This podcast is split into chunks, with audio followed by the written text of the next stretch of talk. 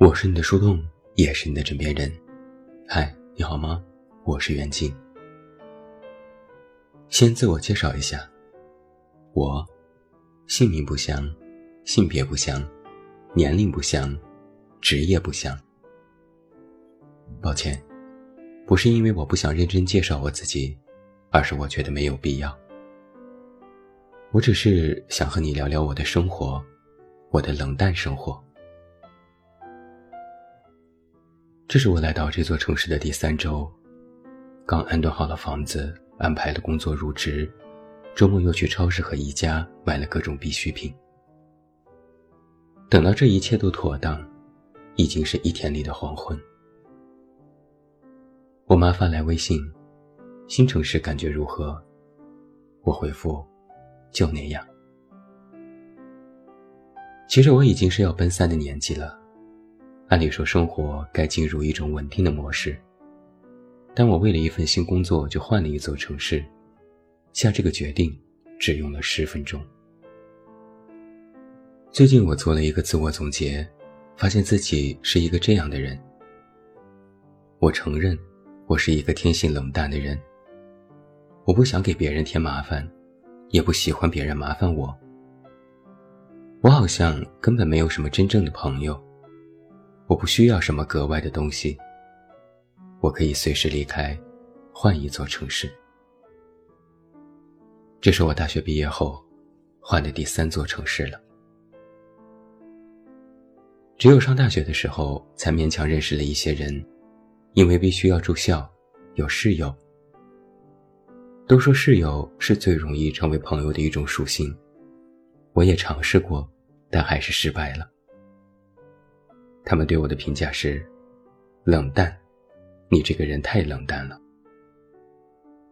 在他们的感觉里，我总是看上去很温和的模样，没什么脾气，别人说什么都说好，也懂得分享和退让，但就是感觉走不进我的心里。我觉得这个总结比较到位。我并不刻意讨厌谁，但也不喜欢谁。我几乎不会接受谁非常明显的示好，也不会主动求别人的帮助。能自己完成的事情，绝不会让别人参与。我还特别不认人，比如在微信里，如果一个人长时间不和我说话，我就会想不起他是谁。这种现象在生活里更加明显。比如大学里发生过一件非常尴尬的事情。有一次，我在食堂中打饭，前面那个人一转身，然后惊喜地说：“是你呀，好久不见了，你最近怎么样？”我只是下意识地挂上了礼貌的微笑，嘴上嘟囔：“啊，就还那样。”那人看着我的表情，回忆地说：“你不记得我了，对不对？”眼看被拆穿，我只能承认：“不好意思啊。”他怼我一拳，说了一个名字，我们可是做过半年的室友啊。我的确是忘记了，甚至连这个名字都觉得很陌生。最开始，室友们对我的这种性格都表示诧异，后来也就习惯了，把我当小透明，我反而感觉舒适。可能有的人必须要和人产生交集，才觉得有生命力。就像一朵花儿，只有长在百花之中才可盛开，不然就会枯萎。我倒更像是一棵松柏，不用管我，给我点阳光、土壤和雨水，我搁哪儿都行。曾经也有人问过我，你这种冷淡的性子是不是和从小的经历有关？是不是你爸妈都不爱你？是不是同学都欺负你？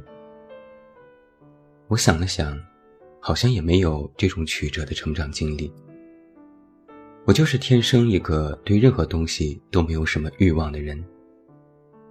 比如吃饭，高档的牛排我也吃过，路边摊我也吃过，不觉得它们有什么区别。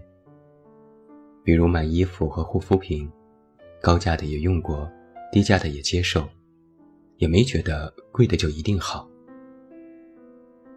比如做人。我不喜欢争抢，不喜欢出头。如果你要，那就给你好了。我不是那种非得必须拥有什么才可以的人。看到书上说这是低欲望的人，我好像的确就是这样。说穿了，是有点没追求。对物质没追求，吃饱就行；对成绩没追求，及格就行；对社交没追求，友善就行；对人生没追求，活着就行。很多人都批评过我，说你不能这样。如果自己没追求，会逐渐对这个世界失望和麻木。如果你不争不抢，那么别人就会以为你好欺负，会来抢你的东西。我说，那就给他们好了，我自己再拿一份。大家表示无语。我也认真思索过自己为什么会是这样的一种人。会不会是某些成长环节被我漏掉了？后来我想起一件事，我很不喜欢吃汉堡，因为我第一次吃汉堡的时候，那个汉堡是坏掉的，有一股霉味和臭味。当时我觉得这是正常的，结果全吃了，然后生病了。从那以后，我就不再吃汉堡。有人问过我，你为什么不喜欢吃汉堡？我说我不喜欢那个味道。我不是不喜欢汉堡，我只是不喜欢坏掉的味道。其实，我不知道真正的汉堡是什么味道。为此，我曾焦虑过，为自己过于冷淡而焦虑。我以为换个环境，我就能热情起来，就能交到朋友，可发现还是不行。于是我上网去搜，然后看到了这样一句话：一个人说你有问题，可能是那个人的问题；一群人说你有问题，那你就要反思下是不是自己的问题。我啪的一声就把电脑合上了。相比认为自己的性格是天生的，要承认自己有问题这件事可就难多了。因为我的确不知道我哪里出了问题。我有什么问题呢？可能是我工作不积极，但我不能说是一个不认真的家伙。我也算认真勤劳，还总加班。只要是我的工作，我从不推诿。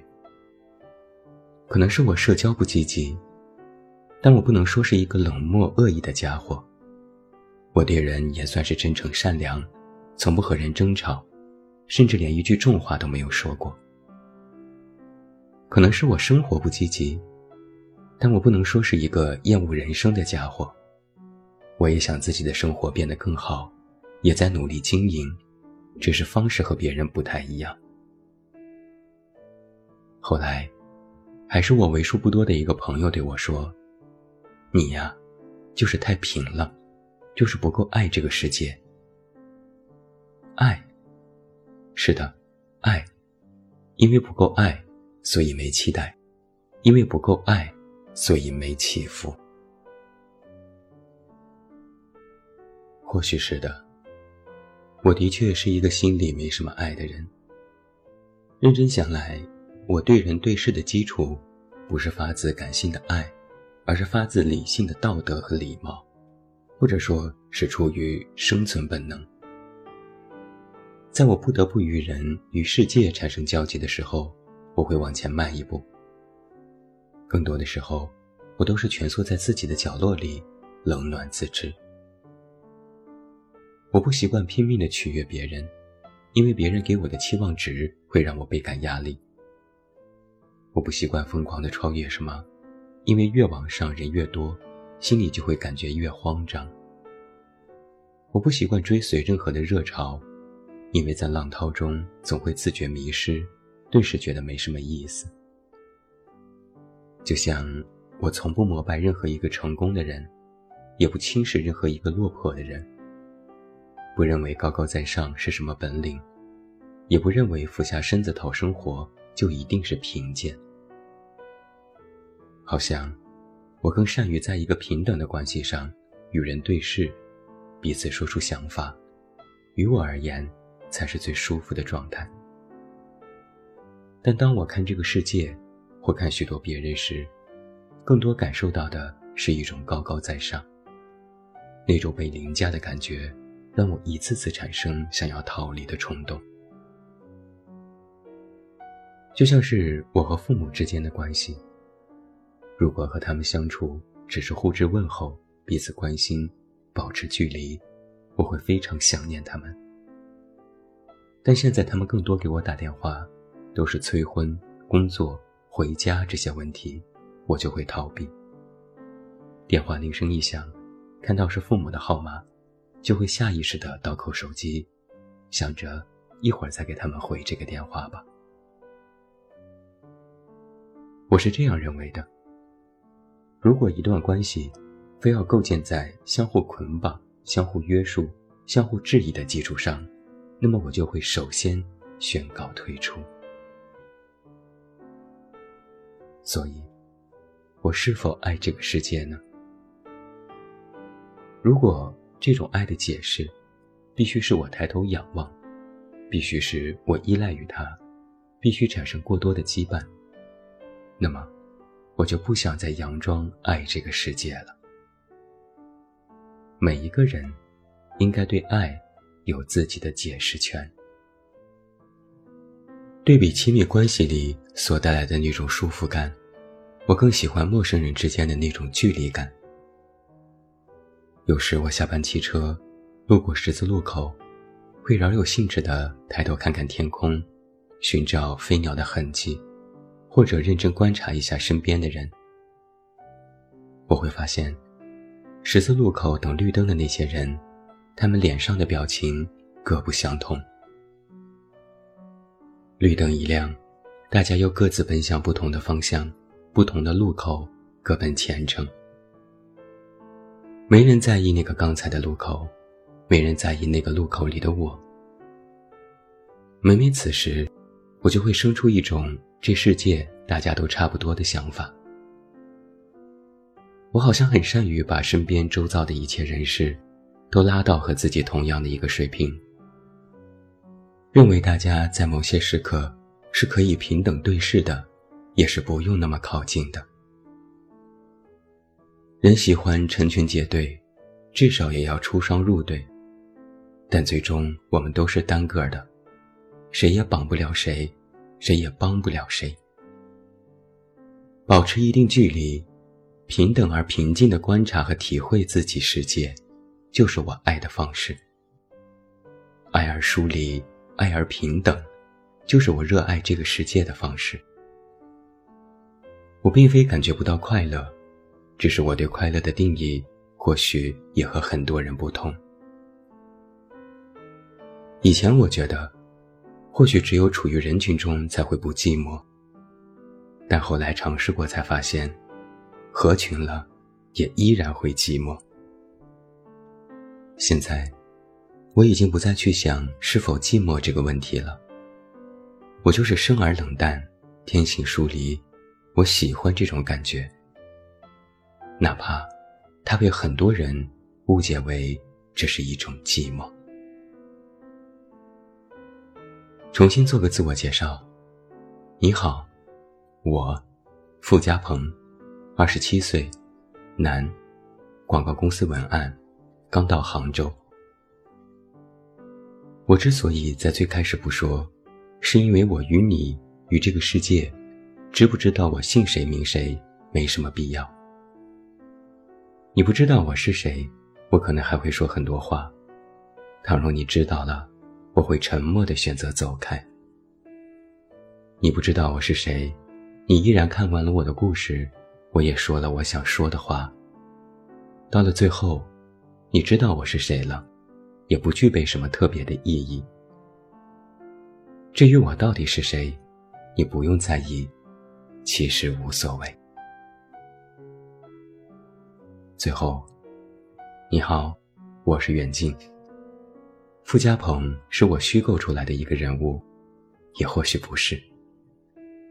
他可能就是你，是我，是他。也或许是你在地铁上遇到的那个人，是你在十字路口遇到的那个人。是谁其实无所谓，车一到站，绿灯一亮，不同的路口，各奔前程。岁月本长，天地本宽，各有渡口，各有归舟。我是你的树洞，也是你的枕边人。关注公众微信“远近”，找到我。我是远近，晚安。